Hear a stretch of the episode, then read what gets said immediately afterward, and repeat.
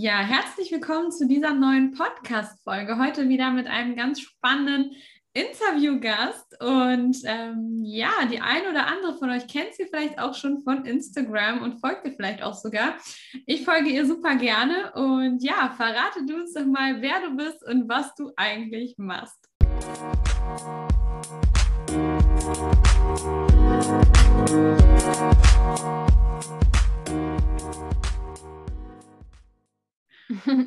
Ja, herzlich äh, willkommen sozusagen. Äh, ich bin Lydia Zauberhaut und ähm, boah, das ist immer so eine große Frage, ne? Wer bin ich? Ich bin noch dabei, das herauszufinden und entdecke immer wieder neue Sachen. Aber ich denke, das, was jetzt die Zuhörer interessieren sollte, ist, äh, was ich mache. Und was ich zurzeit mache, ist, dass ich unter anderem einen Podcast habe, wo es um Hautthemen vor allem geht, also der Zauberhaut-Podcast. Ähm, also Körper, Geist und Seele, Themen beleuchte ich da und vor allem eben die Haut, weil sie der Spiegel der Seele ist. Und da hängt halt eben sehr viel mit rein. Nicht nur, dass man jetzt irgendwie eine Ernährungsumstellung machen soll, sondern ich habe mich sehr darauf bezogen, was psychosomatisch hinter ähm, der Haut steckt. Also das kann ja verschiedenste Gründe haben, warum man sich in seiner eigenen Haut nicht wohlfühlt. Und ja, da habe ich ein ganzes Potpourri an Dingen, die um Zauberhaut herum so ähm, passieren. Und das ist das, was ich derzeit mache, jetzt schon seit ein paar Jahren und bin da ganz glücklich mit. Ja, voll. Erstmal vielen lieben Dank, dass du heute da bist. Ich finde es super spannend, dieses Thema, auch weil es mich persönlich betrifft. Ich hatte schon als ganz, ganz kleines Kind sehr starke Neurodermitis auch. Und ähm, ja, nach Absetzen der Pille dann auch so Sachen wie Akne zum Beispiel oder auch durch Stress bedingt dann immer mal wieder Neurodermitis-Schübe. Und von daher finde ich das ein sehr, sehr interessantes Thema, auch wie gesagt persönlich interessant. Und deswegen bin ich mir sicher, dass auch die eine oder andere meiner Zuhörerinnen das spannend finden wird. Und ich mag auch deine Instagram-Seite sehr gerne, weil sie doch sehr vielseitig ist. Also man merkt bei dir halt, dass es über dieses, wie du gerade schon kurz angerissen hast, dieses Ernährungsumstellung irgendwie hinausgeht und wirklich halt, ja, ich habe letztens zum Beispiel deine Folge über Zwillinge gehört, weil ich auch immer gesagt habe, hey, das ist für mich so ein krasses Thema und ich habe das Gefühl, ich suche immer meinen Zwilling und da habe ich mich so krass mit identifizieren können und ich finde es so spannend, dass du so eine unfassbar breite Sichtweise einfach auf dieses Thema auch hast. Und vielleicht starten wir mal so ein bisschen, weil mein Thema ist ja auch ähm, Beziehungen und Partnerschaft und natürlich auch das Thema Weiblichkeit. Und was es ja oft auch immer wieder so zu hören gibt, ist, dass wenn du nicht in deiner weiblichen Energie bist, beziehungsweise wenn männliche und weibliche Energien in deinem Körper nicht in Harmonie oder in Balance sind, dass das eben auch körperliche Beschwerden macht. Und ich finde es spannend, mal jetzt auch deine Meinung oder deine Erfahrungen als Expertin zu diesem Thema zu hören. Also zu dem äh, Ausgleich sozusagen, zu der männlichen und weiblichen Energie. Ja, also erstmal, da ich ähm, das vorher noch nicht erwähnt habe, ich habe selbst auch mit verschiedensten Hautthemen äh, zu kämpfen gehabt, deswegen spreche ich auch aus eigener Erfahrung. Also Neurodermitis ist bis heute ähm, mein Begleiter. Äh, ich habe es natürlich absolut nicht mehr in dem Maße, wie es mal war, aber ich sage immer, die sensible Haut ist wahrscheinlich immer sensibel. Sie, ähm, wenn wir sie richtig pflegen von innen und außen und die Seele, dann ist sie stabil und dann ähm, verstehen wir so die Botschaften, aber ähm, die ist immer Teil von einem. Und ähm, ja, männliche und weibliche Energie spielt da natürlich mit rein. Und was ich aber auf meinem Lebensweg immer wieder erfahren durfte, ist, dass da schnell Angst mitschwingt, wenn man sagt, ja du, jetzt ist aber deine männliche Energie da irgendwie ein bisschen zu doll und die weibliche, die ist aber ein bisschen zu wenig. Da musst du jetzt aber mal und du hast gleich so ein Gefühl so, oh Gott, ich mache was falsch, ich mache was falsch und verdammt, wie kriege ich jetzt die Hormone wieder Gleichgewicht, ne? dass man da erstmal sich so ein bisschen locker macht und entspannt und sagt, okay, komm, wir hören da jetzt mal zu, was die Lydia dazu erzählen hat, aber ähm, macht entspannt, weil da sind wir eigentlich schon bei dem Punkt schlechthin. Wenn man ein Ungleichgewicht hat, ein hormonelles, kann das ganz viele Gründe haben. Da wollen wir heute gar nicht zu krass, glaube ich, reingehen, weil sonst wird das hier ein Hormon-Podcast. Ähm, da bin ich, fühle ich mich auch nicht ganz so als Expertin. Aber ähm, du hast ja von männlicher und weiblicher Energie gesprochen und Hormone sind letztendlich auch körperlich gewordene männliche und weibliche ähm, Energie, kann man so sagen.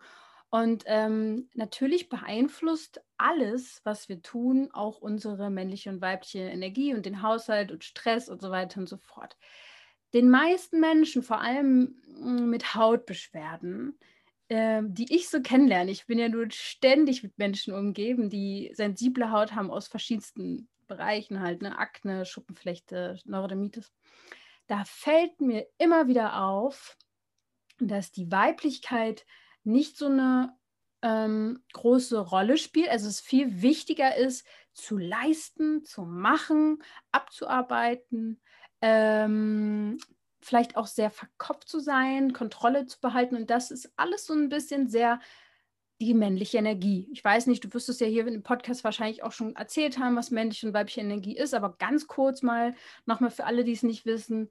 Ähm, wir tragen beides in uns. Es ist völlig normal, ähm, dass wir in bestimmten Phasen mehr unsere männliche Energie vielleicht auch brauchen, um uns zu beweisen, um vorwärts zu kommen, um unseren Alltag zu strukturieren. Das sind alles sehr männliche ähm, Energien, die da reinspielen. Aber die weibliche Energie, die kommt le leider in der Welt ein bisschen zu kurz und deswegen sind auch vor allem Frauen damit, glaube ich, tun sich schwer, die auszudrücken, die weibliche Energie wirst du ja sehr gut wissen, ähm, ja. weil du dich damit so sehr beschäftigst. Und die weibliche Energie, wie wir wahrscheinlich auch alle in dem Podcast schon mh, hm, wissen, ist einfach dieses Hingeben, Vertrauen und ähm, mal passiv zu sein, intuitiv zu sein. Ähm, zum Glück, wirklich zum Glück habe ich mir das in den letzten Jahren wieder angeeignet, weil dadurch entsteht dann wirklich wieder so ein Gleichgewicht im Körper, generell in deinem Leben, weil du verstehst, wie so ein Zyklus äh, funktioniert und dass wir zyklische Wesen sind. Das sind auch Männer übrigens, aber das ist eine andere Geschichte. Wir alle können nicht immer 1000 Prozent geben. Es geht einfach nicht. Und weibliche Energie bedeutet nicht, dich zurücklehnen und nichts machen, sondern irgendwie in so einen eigenen Space zu kommen, so eine eigene Kraft. Und ähm, deswegen halte ich, um das jetzt mal abschließend zu sagen, ich halte sehr viel davon, ähm, die weibliche Energie zu stärken und beschäftige mich damit sehr, sehr viel. Und tatsächlich ist es auch so, astrologisch gesehen, ich bin erst neu in dem Thema, ich habe mich letztens mit einer Expertin unterhalten, ähm, sagt man auch, dass der Planet Venus mit der Haut zu tun hat. Also dass das zusammenhängt und dieser Planet äh, Auswirkungen auf die Haut hat und so weiter und so fort. Und Venus ist die Weiblichkeit, die weibliche Kraft super spannend, aber gut, das nur mal kurz am Rande. Ja, sehr, sehr cool. Danke erstmal für den Einblick dazu. Ähm, ja, lass uns gerne mal ein bisschen konkreter in diese Hautthemen auch reingehen, für alle, die jetzt vielleicht zuhören und auch Beschwerden haben in irgendeinem Bereich. Ähm, ich weiß gar nicht, ob man das so runterbrechen kann oder so. Starten wir vielleicht mal mit dem Thema Neurodermitis. Ähm, was sind denn die Gründe für Neurodermitis-Probleme? Also bei mir ist es ja ganz spannend, ich hatte das schon super als ganz kleines Kind. Und das ist ja jetzt nichts, wo man sagen kann, okay, da hätte man vielleicht mal meine Ernährung umstellen müssen, weil außer Milch gab es da noch nicht so viel an Ernährung. So, und ähm, ja, mit dem Zwillingspodcast zum Beispiel, das ist ja schon eine Erklärung, die dazu führen kann. Ja. Ähm, aber was gibt es für Gründe dafür, dass man Neurodermitis bekommt. Also kann man das überhaupt so zusammenfassen? Ich versuche es, ich versuche es. Ich meine, ich habe im Podcast jetzt über 100 Folgen, aber ich glaube, ich kriege es jetzt auch kurz in, in 10 Minuten hin. Also sagen wir mal erstmal, die Haut an sich ist ein sehr spannendes Organ. Fangen wir mal ganz kurz damit an, was sie emotional bedeutet. Das ist unser, ähm, unsere Grenze auf der einen Seite. Sie grenzt uns ab vom, von der Außenwelt. Ähm, sie berührt aber auch eben die Außenwelt. Ähm, das heißt, es ist auch ein Kontaktorgan. Also wir können uns darüber auch mit der Außenwelt natürlich einfühlen und, und sie fühlen und spüren. Und das ist sozusagen der Konflikt. Generell bei Menschen mit Hautproblemen ist immer ein, ein, ein Problem, ein Konflikt zwischen dem Inneren, zwischen der inneren Welt und der äußeren Welt. Meistens, vor allem bei diesen ähm, atopischen Erkrankungen, dazu zählt auch Asthma, aber eben auch Neurodermitis zum Beispiel, ist eine Hochsensibilität absolut nicht selten. Also das kommt meistens einher, wenn man Hautthemen hat, die ähm, eben mit der Nerven, mit dem Nervenkostüm zusammenhängen. Und Neurodermitis übersetzt ist einfach, äh, also Neuro bedeutet Nerven und Dermatitis eben entzündliche Haut. Mal so grob gesagt ist das einfach, dass die, dass die Nerven und dass die Reize einfach oft zu, zu viel sind. Und das kann natürlich auch für ein kleines Baby schon der Fall sein, ja. Und ähm, vor allem, wenn wir mal davon jetzt absehen, dass es natürlich auch vererbbar ist, kommt deine Seele aber auch auf die Welt und, und wählt sich schon sehr gezielt auch äh, ihr Päckchen aus. Und mhm. du bist nicht ohne Grund sozusagen mit diesem, diesem sensiblen Organ hierher gekommen, um was zu lernen. Und das ist bei Neurodermitis oft der Fall, klar, jetzt denkt man sich ja, was soll das Baby jetzt lernen? Gut, fangen wir mal ähm, gleich mit dem, mit dem Baby an. Es ist schon so, dass ähm, wir uns auch die Familie, glaube ich, aussuchen. Also das ist alles, passt irgendwie alles so zusammen. Die Einflüsse, die man schon im Mutterleib so mitbekommt, sind enorm. Also das ist tatsächlich äh, total unterschätzt. Ich kann es jetzt nicht hundertprozentig sagen, ab was für einer Woche das nochmal war, aber sehr, sehr früh äh, spüren wir schon über unserer Haut im Mutterleib Reize. Ähm, und je nachdem, wie es vielleicht auch der Mama ging oder eben gab es vielleicht einen Zwilling, der dann abgegangen ist, also der eben tatsächlich schon einen Herzschlag hatte, aber eben dann nicht durchgehalten hat. Und das ist der erste Verlust, den man so erlitten hat. Oder die Geburt war traumatisch, was man vielleicht, ja, früher, ja, gut, war normal, ne, hier Krankenhaus, schnipp, schnapp und alles geht irgendwie seinen Gang und dann kommst du irgendwo in so einen Raum, bist erstmal alleine vielleicht, wenn irgendwas war. Also es ist ja ein bisschen robuster äh, vor ein paar Jahrzehnten noch so gewesen das kann für ein Sensibelchen äh, total äh, krass sein. Und dann ähm, denk, gucken die Erwachsenen rauf und wissen gar nicht, was, was ist denn hier los mit dem kleinen Ding. Aber in dir drin, die, die Seele, ähm, der fehlt meistens Nähe und Geborgenheit. Damit meine ich aber nicht, dass die Eltern dich jetzt irgendwie vernachlässigt haben müssen, sondern einfach, vielleicht warst du schon von klein auf ein sehr sensibles, feinfühliges Wesen, was ähm, in diese Welt gekommen ist um eben aufzuspüren, dass das so hier nicht weitergehen kann, wie die Welt, wie es hier in der Welt zugeht. Alles ist viel zu laut, viel zu schnell und viel zu unweiblich. Keine Ahnung, was deine Aufgabe ist, aber es ist diese, diese Gabe, die einfach unterschätzt wird und ähm, was auch immer dann weiterging, wird dann die Ernährung auch irgendwann eine Rolle spielen, aber da muss man halt bei jedem individuell gucken, was ist wirklich vor der Geburt schon passiert, vielleicht. Ne? Mhm. Ja, voll. Also bei mir war es tatsächlich auch ganz spannend, dass, ähm, also ich weiß es ja nur noch aus Erzählungen meiner Eltern, aber die waren dann auch relativ viel bei Ärzten mit mir und ähm, irgendwann hat einer der Ärzte gesagt, so hey, sie gehen auf ihr Kind viel zu viel ein und wenn ihr Kind mhm. mal schreit, dann müssen sie es vielleicht auch einfach mal ein paar Minuten schreien lassen und dann beruhigt es sich auch wieder und nicht ständig immer, oh, das arme Kind und wenn es nach Hause will, dann fahren wir halt nach Hause. Und ich sehe das, also ich habe einen Hund und ich sehe das, wie meine Mama zum Beispiel mit meinem Hund umgeht. Das ist auch immer so, oh Gott, ach, der arme Hund und nee, das geht ja nicht. Und wenn sie so mit mir als Kind war, ist halt kein Wunder, dass mich das auch als Kind total überfordert hat. Und dass es sicherlich vielleicht auch damit zu tun hatte, dass meine Haut dann so krass reagiert hat. Ich muss auch sagen, gerade die Neurodermitis, ähm, ich habe eine sehr zwiegespaltene Beziehung dazu, weil auf der einen Seite denke ich mir immer so, boah, es ist echt nervig und scheiße und es sieht blöd aus und es schränkt mich irgendwie ein in mancher Hinsicht. Auf der anderen Seite finde ich es aber auch wiederum positiv, weil es zeigt mir halt auch ganz klar, okay, da sind deine Grenzen und da sind auch deine Themen. Und wenn du jetzt darüber drüber bretterst, dann wirst du halt irgendwann andere Konsequenzen kriegen. Dann hast du vielleicht deinen Burnout oder deinen Krebs oder was auch immer. Aber es ist für mich so eine Art Frühwarnsystem. Ja. Und das ist eigentlich ganz cool. Was ich aber schwierig finde, und vielleicht hast du darauf auch eine Antwort, generell bei allen Hautthemen, nicht nur bei der Neurodermitis. Es gibt ja verschiedene Orte, an denen sich das zeigen kann. Also Neurodermitis ist ja super vielfältig, ähm, aber auch Akne, du kannst irgendwie auf dem Rücken haben, auf der Brust, im Gesicht, auf der Kopfhaut, wo auch immer.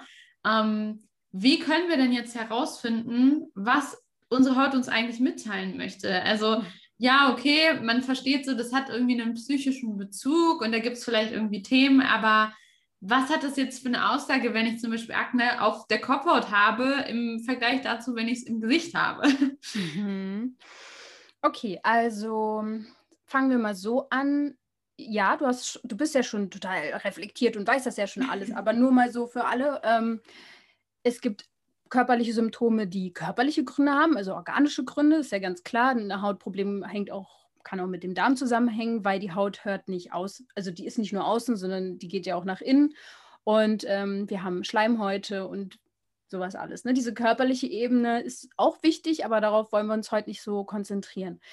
Bei der emotionalen Ebene sagt man schon psychosomatisch, dass verschiedene Beschwerden, verschiedene Aussagen haben, also Botschaften, wie du ja schon gesagt hast. Ah, toll, hier ist meine Grenze. Du weißt es sozusagen schon zu deuten, aber manche können es vielleicht nicht so ganz erahnen. Ne?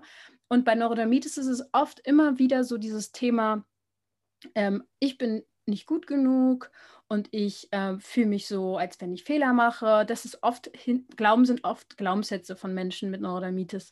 Und ähm, bei der Akne geht es eigentlich eher darum, dass es ein Konflikt ist, ähm, ähm, etwas zu unterdrücken, ein Bedürfnis zu unterdrücken. Also super deutlich sieht man es an der Pubertätsakne, klar, auch wieder Hormone. Aber was passiert alles während der Pubertät? Wir sind ähm, immer hin und her gerissen zwischen, ich möchte einem Reiz nachgehen, sei es jetzt die Sexualität oder das andere Geschlecht oder das gleiche Geschlecht, man weiß es vielleicht gar nicht, wo soll man hin?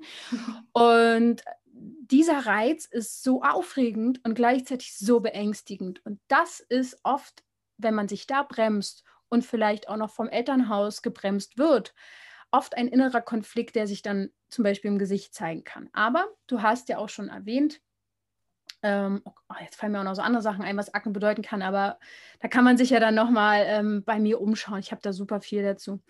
Und wenn man jetzt verschiedene Körperstellen betrachtet, kann das nochmal genauere Hinweise geben, was Akne oder Neurodermitis oder was sie dir jetzt sagen will. Ähm, ich würde mich so ein bisschen lockern davon, wenn man jetzt anfängt, jedes kleine, jede kleinste Flechte, wenn man irgendwie am Körper überall was hat, zu deuten. Aber wenn man wirklich sehr auffällig, zum Beispiel immer an der rechten Hand oder immer am Kopf, ne? Du hast ja vorhin Kopf gesagt, wenn man immer die Kopfhaut hat, dann lässt es darauf schließen, dass du unter einem sehr hohen emotionalen Druck stehst, also den du dir wahrscheinlich sogar selber machst. Das ist, die Kopfhaut ist total dieses Leistungsdruck-Ding, emotionaler Druck, dass man irgendwas schaffen muss. Ähm, und äh, das, also Haarausfall zum Beispiel wäre dann auch noch so eine Sache, die dahin geht. Und ähm, das ist so ein bisschen die Kopfhaut. Aber beim Rücken zum Beispiel ist es so, dass ähm, unter anderem die, der Rücken steht immer dafür, was hinter uns liegt, aber was wir nicht betrachten können oder wollen, weil wir können den Rücken, naja, nur über Spiegel betrachten, was auch spannend ist, weil die Welt ist ja unser Spiegel.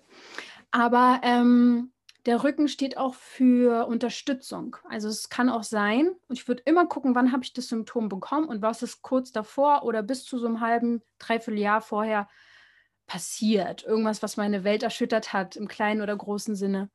Und beim, beim Rücken kann es auch sein, dass du dich nicht genügend unterstützt fühlst, von irgendjemandem so enttäuscht worden bist, und du konntest es vielleicht nicht aussprechen. Und es fällt vielen Frauen auch sehr schwer, weil Frauen oft beziehungs- und bindungsliebend sind. Wir wollen das gerne, wir lieben es äh, zu mhm. Netzwerken. Und da geht man natürlich nicht die Gefahr ein, zu streiten, also viele nicht, ähm, weil ja dann die Harmonie gefährdet ist. Und das ist oft ein häufiges Problem, wo schon anfängt, Bedürfnisse oder Gefühle zu unterdrücken. Jetzt kann ich dir alle möglichen Körperstellen versuchen zu erklären, aber meistens liegt es sehr auf der Hand. Man muss mal ein bisschen äh, anfangen, die Worte und die Sprache auch so ein bisschen zu beobachten, wenn wir sagen, uns geht was an die Nieren oder ich habe die Nase voll von etwas hm. oder ähm, was gibt es noch? Also so, so, Dinge wie es juckt mich, das juckt mich nicht oder es juckt mich halt doch. Ne? Also dass man, das ist sehr, sehr eng. Also unser, unser Unterbewusstsein funktioniert total krass über Symbole, Symbole und ähm, ja, das wäre dann schon wieder nächstes Thema, Träume und Pipapo. Aber ja, es ist sehr, sehr spannend, wo was auftritt. Da habe ich auch jede Menge zu auf meinen Profilen, dass man da sich ein bisschen mal was angucken kann. Mhm, ja, total spannend. Also ich finde es erstmal sehr, sehr cool, dass du da so einen kleinen Einstieg gegeben hast. Vielleicht für alle, die da auch noch tiefer einsteigen wollen. Ich habe auch dieses Buch von Rüdiger Dahlke, das ist, ich weiß gar nicht, Krankheit als, als Weg. Symbol oder als Weg, dieses grüne Buch. Ich glaube, es gibt so auch noch als Symbol. Ich glaube, er hat mehrere. Ja. Ich glaube, es ist Krankheit als Weg und es ist ein grünes Buch von Rüdiger Dahlke. Und es ist wie so eine Art Lexikon, wo man auch jede Stelle und jedes Symptom und jede Krankheit nachschlagen kann und quasi so eine Kurzanleitung bekommt, was das bedeuten könnte. Ja. Was ich halt feststelle bei mir ist, dass ich das manchmal schwierig finde, weil ich lese das und ich denke mir so, ja, okay, ergibt irgendwie Sinn, aber es macht nicht so richtig Klick. Also ich bin schon auf diesem Level, wo ich sage, okay, ich habe verstanden, dass das irgendwie auch was Psychosomatisches ist und dass es da vielleicht ein Thema gibt. Und ähm, mir kommt dann dieses Thema aber manchmal nicht direkt. Was mir persönlich da halt auch hilft, ist dann, damit einfach so ein bisschen schwanger zu gehen. Also diese Frage quasi auch in meinem Herzen zu tragen, rumzulaufen und zu gucken, was begegnet mir. Und auf einmal redet man mit Leuten und es ist dieser eine Satz oder es ist irgendwie das eine, was du gelesen hast oder so. Und dann merkst du, bam, und da ist das Thema. So, und dann kann man anfangen daran zu arbeiten, das auch aufzulösen. Aber ich finde es trotz alledem immer noch irgendwie sehr, sehr schwierig, da so diesen Bezug hinzukriegen und es wirklich zu greifen und zu verstehen und dann auch aufzulösen. Mhm. Hast du Tipps dafür für Leute, die jetzt sagen, okay, habe ich verstanden, hat irgendwie ein Thema, gut, meine Kopfhaut juckt immer und äh, ich habe mir vielleicht irgendwie zu viel emotionalen Druck gemacht, weiß ich eigentlich auch, aber wie kann ich das denn jetzt dann für mich auch auflösen? Mhm. Das ist wohl wichtigste Weg, ne? wenn man nämlich nur im Verstand bleibt, und da ist eigentlich auch schon das Problem, ähm, du willst es verstehen, dann bringst du was zum Stehen. Also du, du, du hältst es fest und guckst es dir von allen Seiten an, anstatt weiter zu leben und in Fluss zu kommen. Und ähm, es ist ein totaler schmaler, also es ist ein wirklich schmaler Grad zwischen, ich bin aufmerksam und entdecke das und ich, ich lasse es auch wieder los oder ich, oder wann gehe ich rein und, und wann ja, höre ich einfach auf, ne? also da mit diesem Problem ähm, mir darüber Gedanken zu machen. Aus meiner Erfahrung her oder in meinem Leben hat es mir immer total geholfen, ähm, ja, mit dem Unterbewusstsein zu arbeiten. Ich gehe da gleich mal ein bisschen mehr drauf ein. Aber bevor wir mal über das äh, Unterbewusstsein sprechen, geht es überhaupt erstmal um Emotionen. Wenn man nämlich schon Kopfhautprobleme hat, zum Beispiel, ist es ja schon wahrscheinlich ein großes Thema, die Emotionen eben wegzudrücken und eben zu leisten, äh, weil man das kann. Einfach Punkt. Das ist irgendeine Strategie, die man mal entwickelt hat. Vielleicht hat man viel Anerkennung dafür bekommen. Vielleicht ist es aber auch einfach eine Wesenheit von einem, dass man total wissbegierig ist. Es ist ja nicht negativ, es ist ja nichts Schlechtes, aber dann ähm, im gleichen Zuge vielleicht Emotionen zu unterdrücken und sich auch zum Beispiel alleine, wenn man einfach mal alleine ist. Es gibt ja Menschen, die trauen sich auch vor sich selber keine Emotionen zuzulassen. Und dann staut sich das natürlich ewig an. Und da gibt es verschiedenste Möglichkeiten, da überhaupt mal wieder an seine Emotionen ranzukommen. Und vor allem eben in Meditation oder äh, in der Unterbewusstseinsarbeit, die ich ja von Anfang an, seitdem ich äh, mit Zauberhaut rausgegangen bin, immer wieder, ich glaube, manchmal können die Leute es gar nicht mehr hören. Unterbewusstsein, Unterbewusstsein ist King. Aber es ist so, es ist eine absolute Abkürzung. Wenn ich jetzt mit dir zusammen 20 Jahre darüber rede, was deine Themen sind, dann haben wir das irgendwann verstanden. Aber dein äh, Problem ist nicht gelöst. Äh, das, das Problem ist, dass es irgendwo eine angestaute Emotion in dir gibt. Das ist einfach Fakt. Eine Energie, die entzündlich ist tatsächlich und sich auf deiner Haut zeigt. Mhm. Ähm, auch gerade ist es auch spannend, wenn man mal überlegt, du als Baby hattest ja keine Chance zu sagen, hier, ich bin gestresst oder genervt oder gereizt. Aber die Haut hat es eigentlich deutlich gezeigt. Ähm, du hättest auch ein innerliches Problem haben können, aber deine Haut wollte das so oder du wolltest es so, dass eigentlich alles klar aufzeigt, hier ist irgendwie gerade Alarm, macht mal weniger oder was weiß ich, was Thema war. Und ähm, jetzt bin ich vom Thema abgekommen. Äh, was wollte ich jetzt sagen? Unterbewusstsein wahrscheinlich. Und mh, es ist immer Energie, die angestaut ist. Und du musst dir das so vorstellen, und es wird dir wahrscheinlich auch klar sein, dass ähm, du kennst es wahrscheinlich, wenn man sich so ein bisschen auf die Zunge beißt oder was runterschluckt, weil man das einfach in dem Moment nicht sagen will, nicht sagen kann oder was weiß ich, was einen davon abhält. Und dann schluckt man seine Gefühle runter und macht weiter. Und wenn wir das einfach 20 oder 200 Mal im Leben machen, also ich meine, wo soll es denn hin? Es wird nicht einfach verpuffen. Mhm. Äh, und der Ausgang ist nur übers Fühlen. Leider. Es ist leider so, dass wir wieder fühlen müssen. Aber wenn wir mal so uns umschauen, wie viele Menschen einfach schon sehr funktionieren und eben gar nicht mehr wissen, wie sich gewisse Gefühle anfühlen. Und wir dürfen uns nicht schämen, wir dürfen nicht wütend sein, wir dürfen nicht eifersüchtig sein, wir dürfen nicht dies und wir dürfen nicht das. Aber warum gibt es denn die Emotionen? Die ähm, Natur ist so clever und der, unser Körper ist so klug. Ähm, wenn unser Verstand doch da nicht nur reinreden würde, dann wäre es ganz schön leicht, einfach diese Emotionen mal rauszulassen. Und deswegen empfehle ich jedem, entweder wirklich mit jemandem zusammen eine Hypnose, eine Art Unterbewusstseinssession. Es gibt ja mittlerweile verschiedenste Begrifflichkeiten dafür. Ja. Manche nennen es halt dann Theta Healing oder was gibt es noch? Trance. So, also wirklich jemanden zu nehmen und zu sagen, guck mal, da hat es angefangen, lass uns mal bitte in diese Zeit reinspüren, weil es ist alles abgespeichert in dir. Und dann wirklich mal zu fühlen, was, wie ging es dir da? Weil du wirst es jetzt vielleicht nicht kapieren. Ist ja auch klar, weil es ist ja in irgendeiner Schublade abgespeichert, die du ja bloß nicht öffnen sollst. Ähm, aber das Unterbewusstsein ist halt da der mh, mm, Bereich, der da total clever ist und uns da auch ranlässt, wenn wir dahin wollen. Und dann kommt es sozusagen hoch. Und Unterbewusstsein-Sessions sind so krass, wenn das mhm. wirklich jemand gut macht. Und ich habe viele auch gegeben und ich habe viel erlebt, was Leute da alles rausgelassen haben und wie der Körper auch auf einmal alte Traumata loslässt. Also anfängt zu zucken, zu zittern. Ähm, es gibt verschiedene Sachen, was einfach auch körperlich dann passieren kann. Und es geht endlich mal raus aus deinem System. Mhm. Und das ist natürlich dann letztendlich erleichternd. Und dann kann man an einem ganz anderen Punkt ansetzen. Und dann geht es natürlich schon auch darum, deine Muster zu verändern und eben nicht mehr in alten Gewohnheiten weiter zu verweilen. Aber es ist wirklich schwieriger, äh, seine Muster zu verändern, wenn man nicht im Unterbewusstsein arbeitet. Das ist einfach meine Erfahrung. Und deswegen ist das der Weg. Und Meditation wirklich vielleicht der beste erste Schritt, überhaupt mal reinzufühlen. Ne? Mhm, ja. Ja, finde ich spannend, dass du es sagst. Also ich kann es auch nur so bestätigen aus meiner Arbeit. Ich kombiniere das auch immer ganz gerne, so rationale Dinge, so wie man sie vielleicht eher aus der Therapie kennt, aber auch in Kombination mit dieser unterbewussten Arbeit, weil das, was du sagst, kann ich nur so unterschreiben. Also man kann wochenlang über irgendwas reden, aber wenn du nicht einmal mit dem Unterbewusstsein arbeitest, dann löst sich das halt auch nicht oder dauert halt irgendwie ewig. Ja. Und wenn man einmal da reinfühlt, du weißt das halt einfach alles. Das ist so genau. krass. So, und man kann sich dem auch gar nicht verwehren. So, viele Leute sagen, ja, ich kann das nicht. Aber sobald dich da jemand eigentlich reinbegleitet und du gehst mal in dieses Gefühl nochmal rein und versuchst es, also ich mache es zum Beispiel immer so, dass ich dann die erstmal ihre, ihre, ihr Gefühl dann auch beschreiben lasse. Also wie sieht es aus? Wo ist es? Hat es eine Farbe? Kannst du das anfassen? So, hat es eine Botschaft? Kann es reden?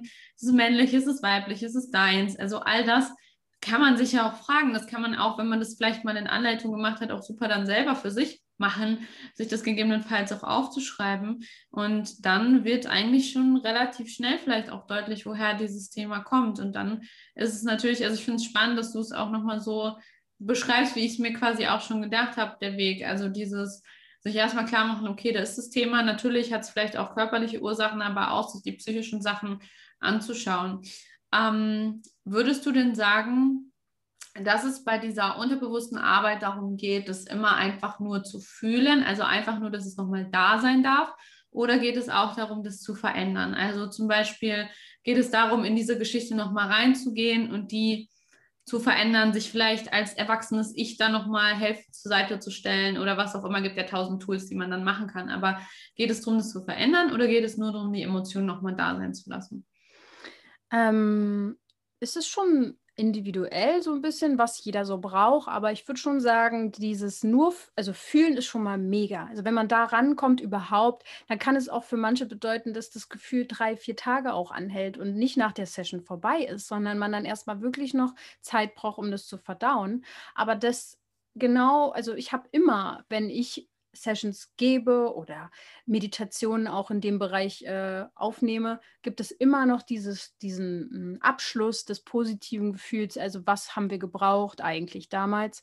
Also sagen wir mal, wir haben als Kind, ist jetzt nur ein Beispiel, es muss nicht bei jedem jetzt der Fall sein, aber wir haben vielleicht ein Geschwisterchen bekommen und auf einmal haben, waren wir eben nicht mehr die Nummer eins und es war für uns als Kind vielleicht schwer, und von daher haben wir irgendeine Strategie entwickelt, Aufmerksamkeit mehr zu erlangen und vielleicht war es eine Krankheit so. Und ähm, der Schmerz aber, der eigentlich darunter liegt, der muss ja eigentlich raus, damit die Strategie nicht mehr da sein muss mhm. bis heute. Ähm, und deswegen äh, ist es schon sehr lohnenswert, da hinzugucken, weil vor allem braucht der Verstand manchmal dieses, ah, jetzt macht's Klick. Also wir brauchen das schon, ähm, dass wir es ver verstehen und kapieren und die Erkenntnis haben, was da für ein Zusammenhang ist dann geht es ins Gefühl und dann muss es auch mal einmal raus oder gefühlt werden. Und lustigerweise ist es ja dann auch gar nicht so lange da. Man denkt dann immer, man leidet in dieser Session nur so vor sich her, aber das stimmt eigentlich gar nicht, weil die Gefühle ja. sind relativ schnell durchgefühlt, wenn wir an den Punkt kommen, dass wir wirklich an der Ursache sind. Ähm, was ich vorhin meinte, dass es dann manchmal noch lange anhält, länger anhält, das ist dann so diese Erschöpfung danach, das ist dann so ein mhm. Nacharbeiten des Körpers. Aber ich ende eigentlich immer damit zu erfahren, ähm, was hättest du denn damals wirklich gebraucht? Also mhm. was ist, ist, ist das, wozu du diese Strategie entwickelt hast? Und wenn man dann da zum Beispiel zu dem Ergebnis kommt, ähm, Liebe und Geborgenheit als Beispiel oder Aufmerksamkeit, ähm, dann kann man dieses Gefühl wieder in diesem Unterbewusstsein auch abspeichern, damit man das hervorruft. Muss man dann natürlich gucken, was derjenige braucht, aber es ist möglich. Wir sind ja eigentlich der Herrscher unserer Gefühle und Gedanken obwohl wir es nicht so ganz wissen, aber es ist so. Und wenn dann noch jemand natürlich energetisch arbeitet, ist das sehr unterstützend und dann kann man die Wunde so ein bisschen mehr schließen, als wenn man nur fühlt, würde ich sagen. Ja, voll. Ja, danke da auf jeden Fall auch nochmal für deine Info an dem Punkt. Ähm, würdest du denn sagen, dass alle Hauterkrankungen letztlich auch was mit Entzündungen zu tun haben? Also hat das immer was mit entzündlichen Energien zu tun oder haben unterschiedliche Hauterkrankungen auch unterschiedliche energetische Ursprünge sozusagen? Mhm. Naja, also es gibt ja auch trockene Haut zum Beispiel. Da würde ich dann sagen, es ist schon etwas anderes. Oder wenn man, was gibt es denn noch? Also Schuppen äh, hat oder das, es gibt schon noch hier und da vereinzelt andere, aber alles, was so Rötungen sind oder was irgendwie in die Richtung Entzündung geht, hat oft auch wirklich mit entzündlichen Gefühlen zu tun. Sowas wie Wut spielt da oft mit rein. Und wenn man da dann demjenigen sagt, naja, sag mal, bist du vielleicht mal irgendwie wütend oder so, dann kommt meistens, nee, gar nicht, ich bin gar kein wütender Mensch. Und da liegt dann meistens genau das Thema, denn äh, weil Wut ist ein ziemlich normales Gefühl. Ähm, was jeder auch mal haben darf. Aber ich glaube, da liegt schon oft ein Problem drin, dass man es nicht rauslassen darf. Mhm. Und ähm, ich meine, wenn die Eltern es selber nicht wissen, wie es geht, dann können die es auch den Kindern natürlich nicht weitergeben. Von daher sind die ja auch gar nicht schuld. Aber ich glaube, wir sind gerade so eine Generation, die da ähm, viel lernt, auch ge über Generationen hinweg oder Ahnenthemen irgendwie mal abzuschließen. Und wir haben jetzt vielleicht gerade mehr die Möglichkeiten auch dazu. Vielleicht ist es genau das, was unsere Seele äh, will, damit es mal ein bisschen bereinigt ist. Und unsere Challenge ist es dann, das irgendwann vielleicht an unsere Kinder weiterzugeben, dass sie mal richtig wütend sein dürfen und es mal einmal richtig rauslassen und dann aber auch wieder zu einem schönen Gefühl zu gehen. Aber Kinder können das ja eigentlich, wenn man es denen auch zulässt. Ne? Aber ja, ja ähm, Wut oder generell ähm, eine sehr starke Energie ist da schon meistens dabei, ja.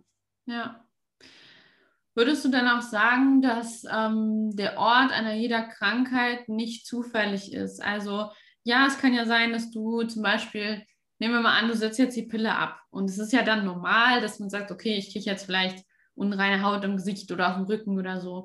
Glaubst du denn, dass es wirklich einfach Dinge gibt, die nur organisch sind oder denkst du, dass es immer auch einen Grund hat, wo die Krankheit auftritt? Weil, also ich habe es mir bisher immer eigentlich so aus meiner Erfahrung erklärt, dass der Körper ja ein Energiesystem ist und dass wenn irgendwo energetisch halt Leck ist oder ein Stau oder was auch immer, dass genau an der Stelle sich dann halt eben auch die Krankheit zeigt, weil sie könnte ja auch ganz woanders sein oder ist das vielleicht eine andere Krankheit oder so.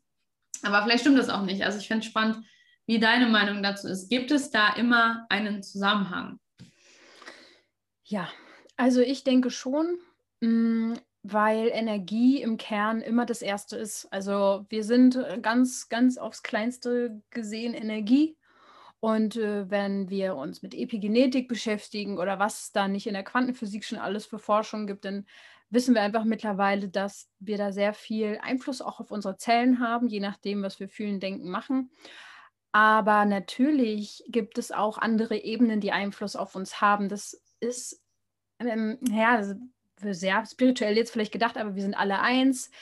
Es ist einfach so, es ist Fakt, dass wir auch alle irgendwie die gleiche Luft einatmen, essen, essen und natürlich sind wir Teil von diesem Zyklus, was da alles reinkommt und irgendwie Mikroplastik und es gibt immer mehr Allergien, es gibt immer mehr Menschen, die irgendwelche Problemchen haben, Allergien, Unverträglichkeiten, ähm, äh, also auf Ernährung reagieren und wenn wir als Körper oder mit unserem Körper nicht darauf reagieren würden, würde sich nichts ändern.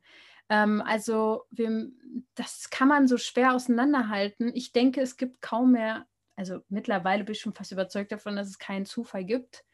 Und ähm, trotzdem ist es nicht zu äh, unterschätzen, dass unser Körper auch Unterstützung braucht von wirklich fester Materie eben. Also ich weiß jetzt wirklich auch, dass wir ihn natürlich nicht nur Schrott äh, uns ernähren wie, ne? Wenn man sensibel ist, dann spürt man zum Beispiel auch oder man fühlt einfach auch oder man nimmt auch Emotionen über äh, Ernährung auf, wenn wir jetzt an Fleisch zum Beispiel denken. Und von daher, ähm, ja, ist dann die Frage, ob nicht Essen auch irgendwo Energie ist, natürlich, ja. Von daher ja. ja. kann man vielleicht gar nicht mehr trennen, so alles miteinander. Ja, das stimmt wohl, das stimmt wohl. Ähm, wie ist es denn gerade jetzt als Frauen auch mit unserem Zyklus? Also von der Akne kenne ich das, bei der Neurodermitis habe ich teilweise auch das Gefühl, vielleicht empfinde ich es falsch, keine Ahnung, aber schon, dass es auch sehr zyklusabhängig ist. Also ich habe das Gefühl, ähm, dass es an manchen Tagen, also viele kennen es von Hautunreinheiten wahrscheinlich besonders stark, dass es an manchen Tagen am Zyklus besonders schlimm und an anderen quasi fast gar nicht vorhanden ist. Ich weiß nicht, gibt es bei der Neurodermitis auch so, dass es zyklusabhängig stärker und weniger stark ist? Ähm, ich weiß auf jeden Fall, dass die zweite Hälfte des Zyklus, also wenn man dahin langsam geht, dass man, ähm, äh, also nicht die zweite Hälfte, sondern um den Eisprung herum, ja das meine ich, dass man das da das Immunsystem auch so ein bisschen runterfährt zum Beispiel. Weil ähm, das Immunsystem, also wir wollen ja laut ja, Evolution und so weiter und so fort, der Natur wegen wollen wir uns ja fortpflanzen. Wir wollen ja ein Kind empfangen eigentlich. Und ähm, das Immunsystem muss ein bisschen runterfahren, damit auch, falls man wirklich dann, also dass die Eizelle befruchtet werden kann, dass die nicht abgestoßen wird zum Beispiel. Und deswegen kann es schon sein, und das Immunsystem hängt eng mit der Haut, also mit dem Darm zusammen erstmal und dann auch wiederum mit der Haut, dass man zum Beispiel da dann größere Probleme bekommt. Aber ich würde sagen, wenn man den Zyklus schon mal gar nicht richtig lebt, so wie er vorgesehen ist, ähm, dann sträubt man sich ja auch schon gegen, gegen Energien. Also sei es jetzt zum Beispiel, dass man die Periode ablehnt, dann lehnt man ja einen großen Teil seiner Weiblichkeit ab. Und dann kann es natürlich auch da wiederum zu äh, Beschwerden kommen. Also das ist wirklich sehr individuell. Da müsste man wirklich mal gucken, hey, wie siehst du das alles mit dem Zyklus?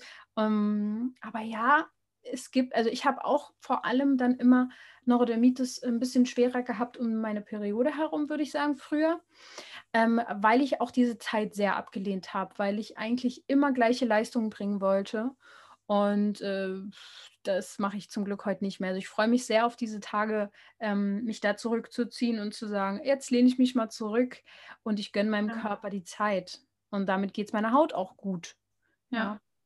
Ja, voll. Das finde ich auch einen spannenden Punkt. Also bei mir ist es auch so, je extremer ich meinen Zyklus halt auch lebe und wahrnehme und mich damit auch beschäftigt habe, umso besser ist es mir insgesamt auch gegangen. Also das kann ich auch nur allen Frauen empfehlen, gerade die, die vielleicht selber auch selbstständig sind, Business machen, wie auch immer und sehr in diesem Hustle-Modus drin sind.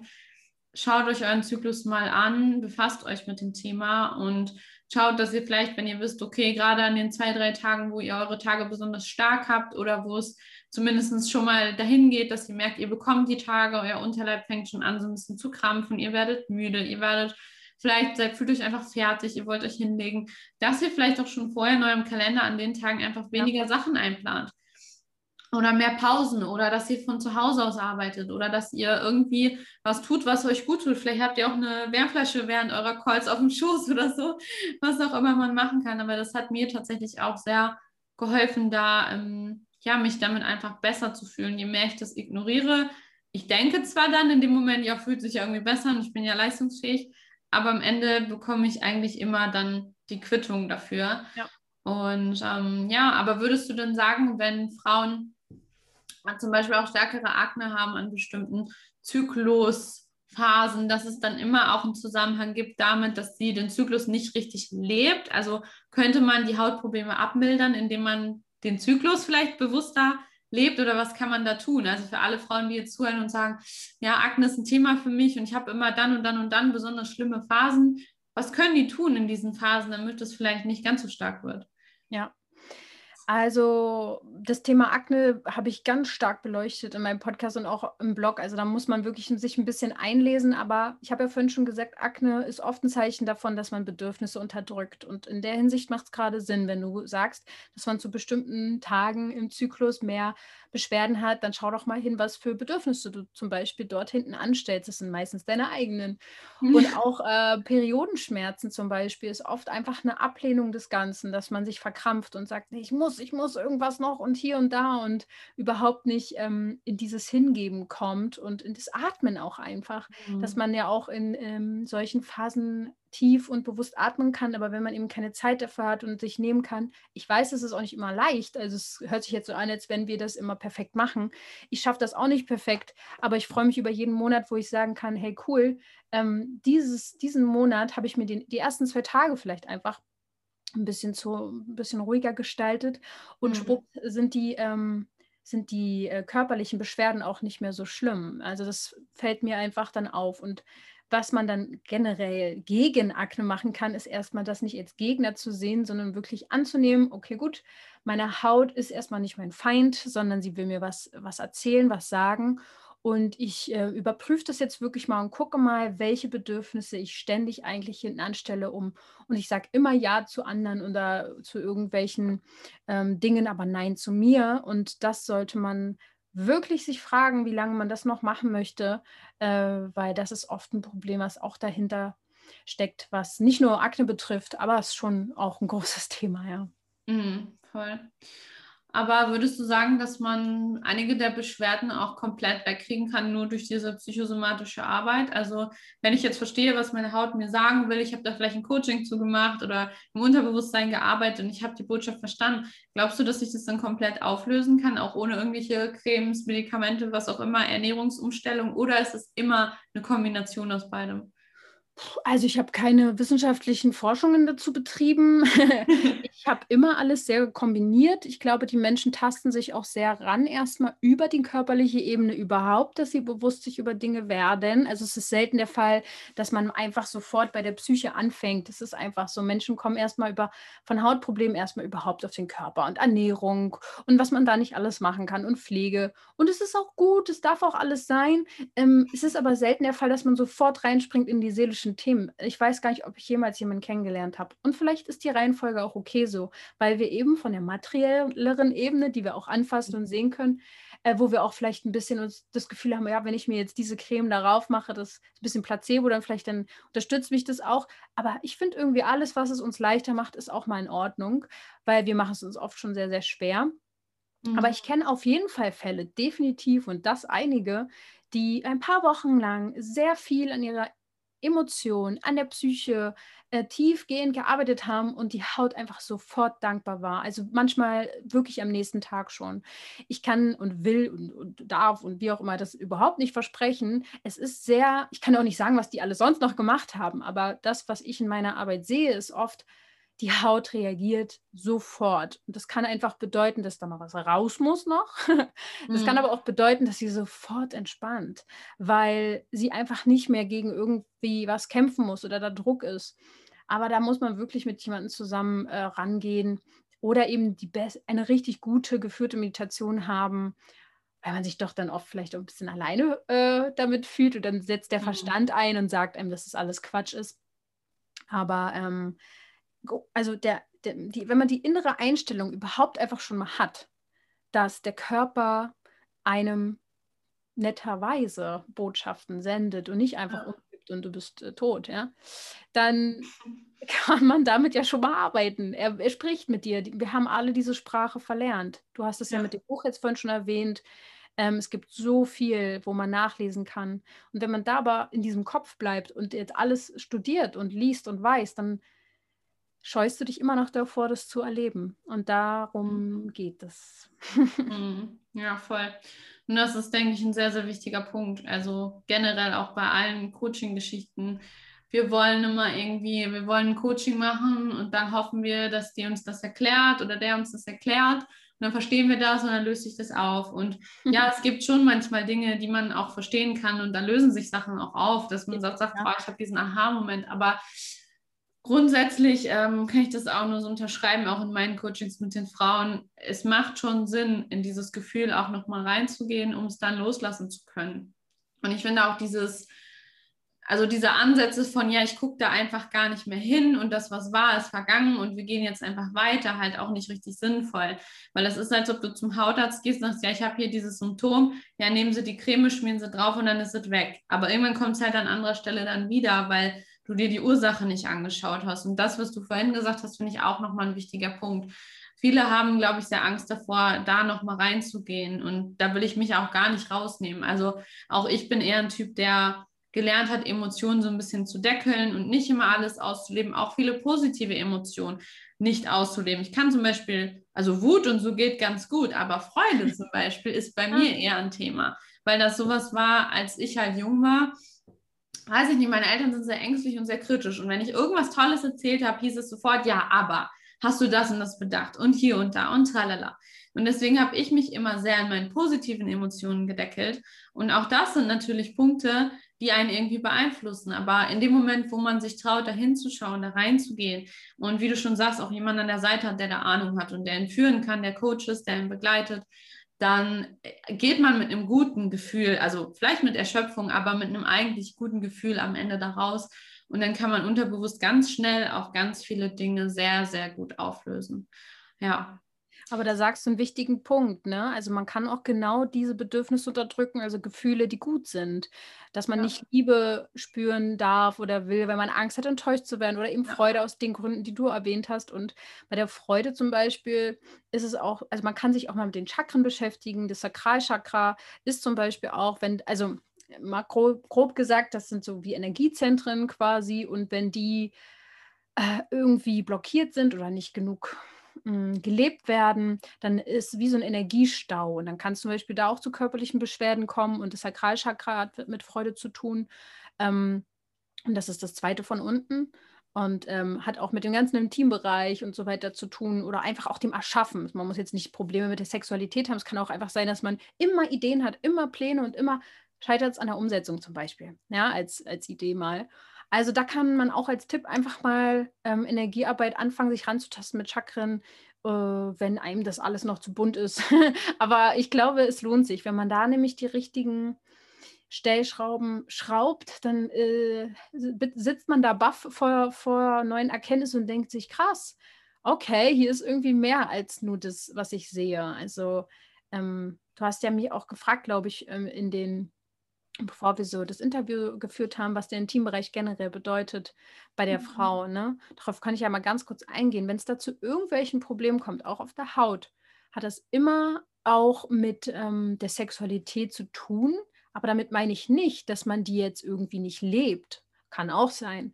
Es kann auch aber mit einem vergangenen sexuellen Erlebnis zu tun haben. Das muss auch nicht das Allerschlimmste sein. Es kann auch reichen, dass du dich abgelehnt gefühlt hast oder dass du dich eben geschämt hast. Da sitzt sehr viel Scham in diesem ganzen Bereich. Mhm. Und Scham muss nicht gezwungenermaßen mit Sexualität zu tun haben. Äh, wir sind, glaube ich, schon mit dem zweiten Lebensjahr können wir uns schämen oder mit dem ersten sogar schon. Da fängt es ja schon an, äh, ob wir uns schämen, wie wir uns schämen, wofür wir uns schämen. Also all diese Themen da können da sozusagen sitzen. Und das wollte ich auch noch mal kurz sagen, weil ich glaube, das kann ein ganz, ganz wichtiges äh, Feld sein, auch für manche. Also Ablehnung, Scham oder auch sexuelle Erfahrungen, die einfach, wo man vielleicht mitgemacht hatte, wo man nur halb wollte. Gibt ja Sachen, die einfach passieren, mhm. weil man eben noch nicht Nein sagen konnte oder wollte oder auch eben dieses, dieses Zwischending zwischen, ich will ja irgendwie und habe auch ähm, diesen Reiz, das reizt mhm. einen, aber man kann das alles noch nicht richtig einordnen und dann ja, das kann einfach für jemanden, für eine Frau vor allem dann im Nachhinein beschämend sein. Äh, mhm. oder vor sich selber, dass man sagt, Mensch, warum habe ich das jetzt gemacht? Oder so, ja. Also mhm. Schuld und Scham, ja, große Felder. Könnte man auch mal eine eigene Folge zu machen. Ja, voll spannend. Und ich denke, das ist auch ein Thema, was sehr viele Frauen betrifft und wo halt auch wenig drüber geredet wird. Weil das sehe ich auch in meinen Coachings, das kenne ich auch aus meinem eigenen Leben, so dieses Gefühl von, ja, eigentlich wollte ich gar nicht wirklich mit dem schlafen, aber der hat es halt erwartet oder ich dachte, er hat es erwartet und ich dachte, wenn ich es jetzt nicht tue, dann treffen wir uns nicht weiter oder dann findet er mich nicht mehr toll oder dann sucht er sich eine andere oder was auch immer. Also das hatte ich zum Beispiel ganz lange auch unterbewusst drin, dass ich immer dachte, auch schon im Dating, aber vor allem auch in Beziehungen, dass ich dachte, boah, wenn ich nicht immer Lust habe und nicht immer parat stehe und nicht immer alles mache, was er möchte, in sexueller Hinsicht, oh Gott, dann geht er fremd, weil dann sucht er sich eine andere, wo er das halt ausleben kann. Und aus diesem Aspekt heraus habe ich auch in meinem Leben schon viel, ja, was heißt Mist gemacht, aber Sachen gemacht, die ich vielleicht nicht unbedingt immer wollte. Und das ist natürlich auch ein Punkt, der viele, viele Frauen auch, oder der, ja, den viele Frauen betrifft, weil dieses, ich will eigentlich Liebe haben, ich wünsche mir Nähe, ich habe vielleicht auch Angst, die Person zu verlieren. Und aus den falschen Gründen heraus schlafe ich dann mit einem Mann. Das speichert sich ja auch energetisch alles irgendwo im Körper, muss man sich halt auch nichts vormachen. Und was mir halt auch sehr stark zu diesem Thema auch nochmal gekommen ist, ist dieses, es ist ja auch eine, eine Barriere irgendwie. Es ist ja so, jemanden in sich auch reinzulassen. Richtig. Es schützt dich ja auch davor, wieder verletzt zu werden, vielleicht auch emotional. Also ich glaube, dass es gar nicht unbedingt Richtig. nur mit diesen sexuellen, körperlichen Themen zu tun hat, sondern mhm. auch dieses, ich will jemanden nicht an mich ran und vor allem nicht in mich reinlassen, emotional. Und das war für mich auch nochmal ein krasser Break, als mir das ja. so klar geworden ist. Da habe ich auch, das war auch so, durch Zufall, ich habe mit jemandem gesprochen und auf einmal kam dieser Satz und ich dachte mir so, ja klar, das ist voll ja. sinnvoll. Weil wenn du schon so oft Beziehungen geführt hast, du wurdest vielleicht verletzt, du wurdest enttäuscht, verlassen, betrogen, was auch immer.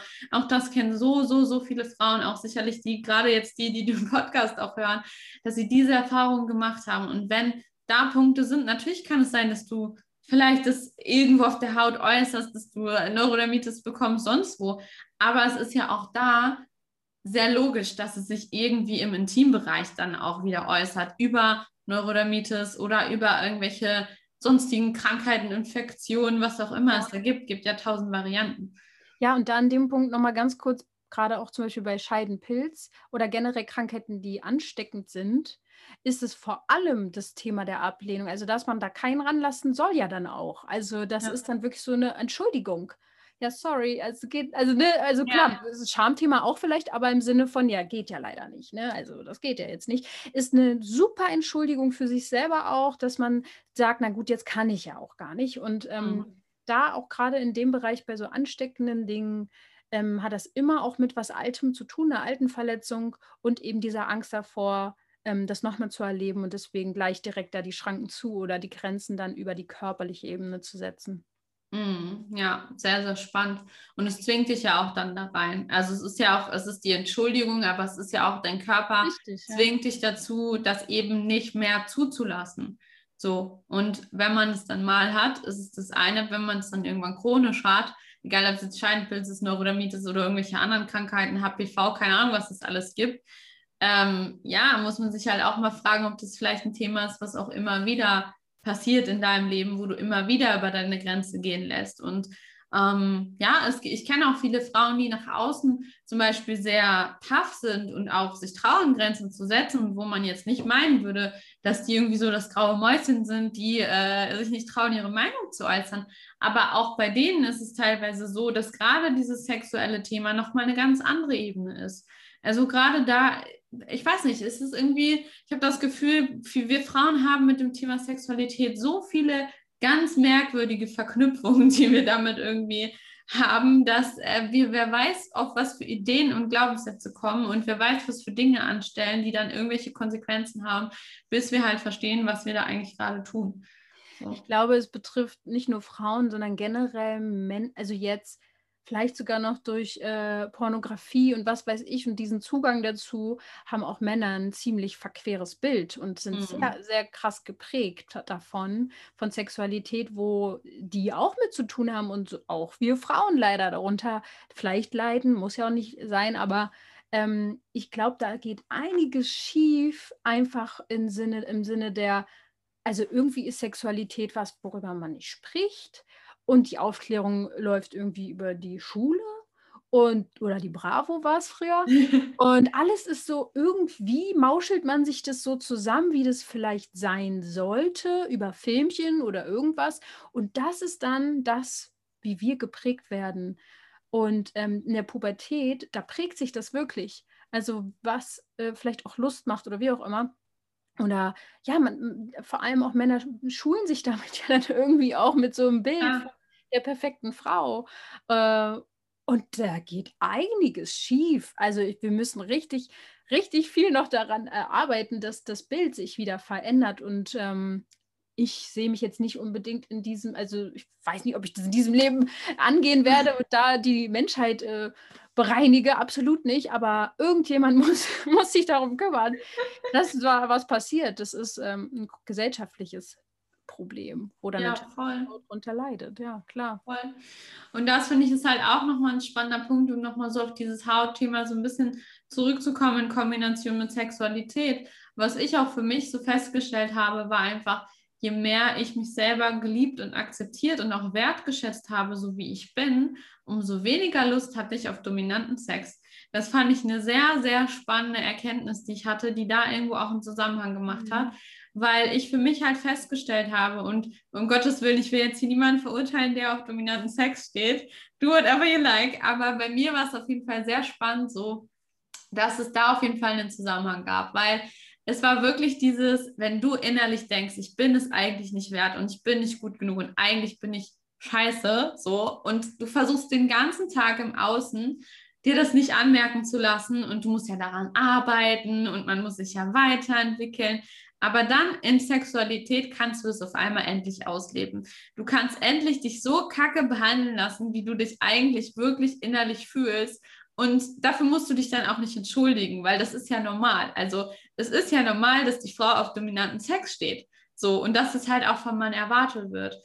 Und das fand ich, war halt für mich auch nochmal so ein krasses Learning, wo ich dachte, wow, okay, irgendwie macht es ja voll Sinn. So, aber man kommt halt irgendwie gar nicht darauf, weil auch das ja so, das ist ja normal. Also es ist ja normal, dass die Frau halt darauf einfach steht. Und welche Frau steht nicht darauf? Fifty Shades of Grey, alle haben es gesehen und gelesen. So, ja, ne, auch da habe ich halt für mich auch feststellen dürfen, naja, auch unsere Juni oder Scheide oder wie auch immer man es jetzt nennen möchte, ist ja auch was, das kann sich öffnen oder auch nicht. So. Und in dem Moment, wo es sich aber nicht wirklich öffnet und du mit dem Mann halt trotzdem schläfst, musst du dich halt auch nicht wundern, dass du nachher Schmerzen hast, Beschwerden hast, irgendwelche anderen Symptome bekommst, auch hauttechnisch, weil du eigentlich ja gar nicht wirklich offen dafür warst, in dem Moment auch denjenigen in dich aufzunehmen. Und ähm, gerade beim dominanten Sex, finde ich, ist halt auch auffällig, dass man nicht wirklich in Kontakt geht. Vor allem der Mann geht nicht wirklich in Kontakt mit dir. Er macht halt so dieses Ding, er ist halt in dieser dominanten Rolle und ja, es kann dir helfen, dich zu entspannen, weil du vielleicht Kontrolle wenigstens mal abgeben kannst, was du vielleicht sonst nicht kannst. Trotz alledem geht er nicht wirklich emotional mit dir in Kontakt. Und solange er das halt nicht tut, ist auch die Energie, die dabei rüberkommt, wenn der Mann dann auch zum Beispiel in dir kommt, ja auch eine Energie, die du vielleicht gar nicht haben möchtest oder die dir vielleicht auch nicht gut tut auf Dauer. Und ähm, ja, das war wirklich so ein Learning, dass ich auch gesagt habe, okay, je mehr ich in meinen eigenen Wert komme und in meine eigene Selbstliebe, umso weniger habe ich Lust auf diesen Sex, der nicht in Kontakt ist und der mich eigentlich als Frau niedermacht oder wo der Mann mich dann auch wirklich so behandelt, als wäre ich wertlos, nur weil es mich dann in dem Moment irgendwie entspannt, weil es endlich meinen Glaubenssatz bestätigt. Also das nur so als Erfahrung am Rande. Ja, richtig wahr und auch dieses äh, ist ja alles schnell, schnell, schnell dann auch in dem Sinne und alles mal langsamer anzugehen und Kontakt entsteht auch irgendwie dadurch, dass man im Moment ist und nicht da, dass man da irgendwo ein Ziel verfolgt, ja. irgendwo dahin kommt und ja, ich denke, da dürfen sehr viele Menschen noch lernen, auch, äh, auch wir wahrscheinlich. Also einfach, dass man sich da jetzt ein neues Bild erschafft.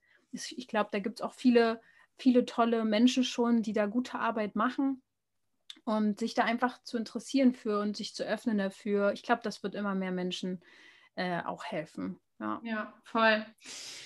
Gut, ich habe noch eine letzte Frage an dich. Mhm. Und zwar, ähm, du hast, oder was, was für mich so ein bisschen jetzt hängen geblieben ist aus dem, was du so gesagt hast, an Strategien, um damit besser umzugehen, ist auf jeden Fall dieses sich entspannen und durchatmen. Also ich glaube, es ist wirklich viel dieses raus aus dem Kopf, rein ins Gefühl, rein ins Spüren auch dann einfach mal loszulassen, auch nicht zu sehr sich darauf zu versteifen, oh Gott, ich habe jetzt diese Krankheit und oh Gott, ich muss jetzt jeden Tag, ich darf nie wieder Schokolade essen und ich darf, keine Ahnung, das und das und das nicht und ich muss so und so, sondern loslassen, durchatmen. auch in dem Moment, wo du das sagst, geht es mit mir auch sehr in Resonanz, weil es auch dieses ist, wo ich auch bei mir selber aufpassen muss, dass ich nicht zu sehr in diesen Krampfmodus komme und denke, oh, ich muss noch das, das, das, das und ich muss hasseln und ich muss so und so viele Leute anschreiben. Voll der Blödsinn.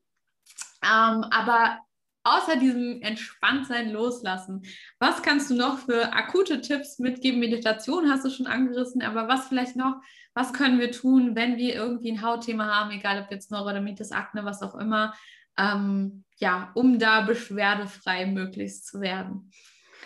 Also da fallen mir zwei Begriffe noch ein, die ich kurz nennen will. Einmal noch mal ganz kurz was zur Freude und dann äh, zur Selbstzentrierung. Ich sage das jetzt nur, falls ich es vergesse, erinnere mich dran.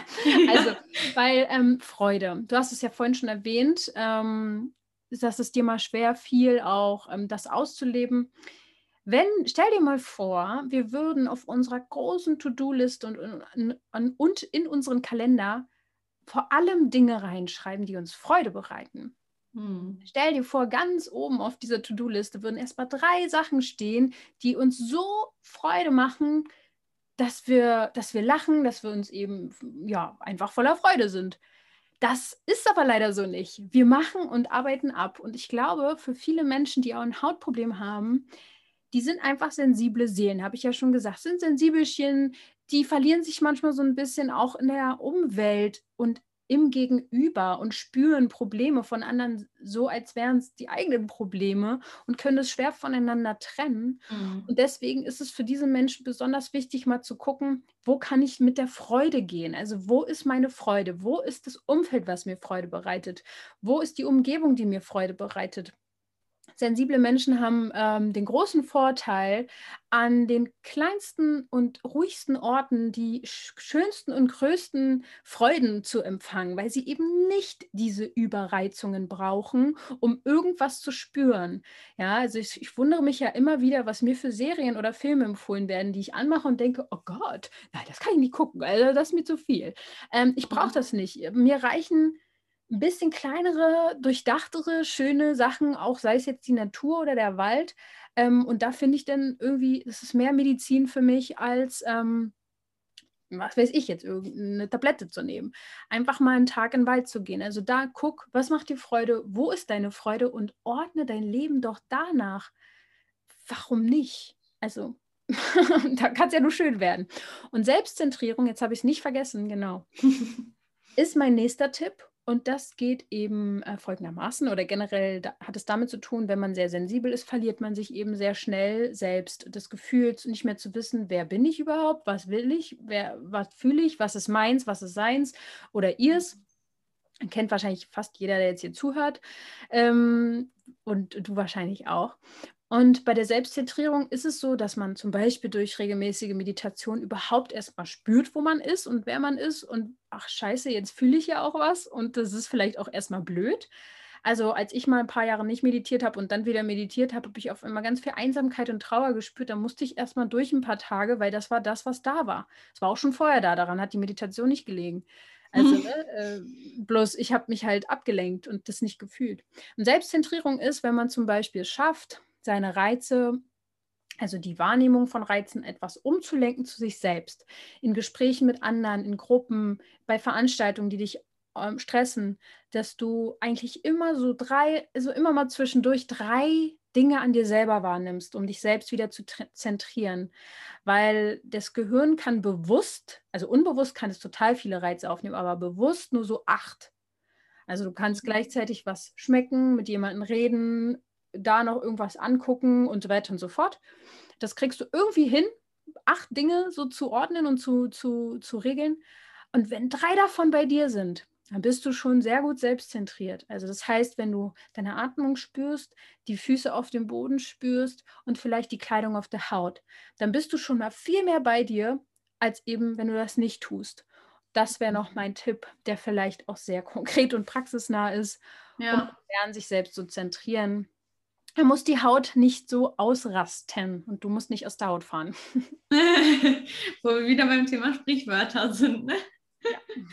ja. sehr cool. Vielen, vielen herzlichen Dank ähm, an der Stelle dafür. Gerne. Und ähm, generell, dass du heute hier Gast warst. Wir haben jetzt sehr viele tiefe Themen angerissen, vieles angeschnitten, was wichtig ist. Und sind da so ein bisschen ja über alles einmal drüber gebrettert. Alle, die da Lust haben, tiefer einzusteigen, können dir natürlich auch bei Instagram folgen. Ich werde doch einfach mal dein Profil nochmal in den Shownotes dann verlinken, dass alle da ja draufkommen können, die sich dafür interessieren. Wie gesagt, ich denke, dass es viele geben wird, die sich mit dem einen oder anderen identifizieren können, weil es ja doch so ein klassisches, äh, viele klassische Frauenprobleme auch tatsächlich waren, über die wir jetzt geredet haben. Und ähm, ja, in dem Sinne, vielen herzlichen Dank, dass du da warst. Und ja, das letzte Wort gehört dir. Möchtest du noch irgendwas mitgeben? Möchtest du noch irgendwas teilen, einen letzten Tipp oder eine letzte Message? Ich glaube, ich möchte an dieser Stelle einfach nur sagen, dass jeder, der jetzt zuhört, es auch einfach mal leicht haben darf und voller Freude sein darf. Gönn dir das einfach. Das darf so sein. Voller Leichtigkeit. Sehr schön. Dann vielen Dank dir und auch danke an dich, dass du zugehört hast in dieser Folge. Und ich freue mich, dich dann in der nächsten Folge wieder ja, begrüßen zu dürfen. Bis dahin, mach's gut und bleib gesund.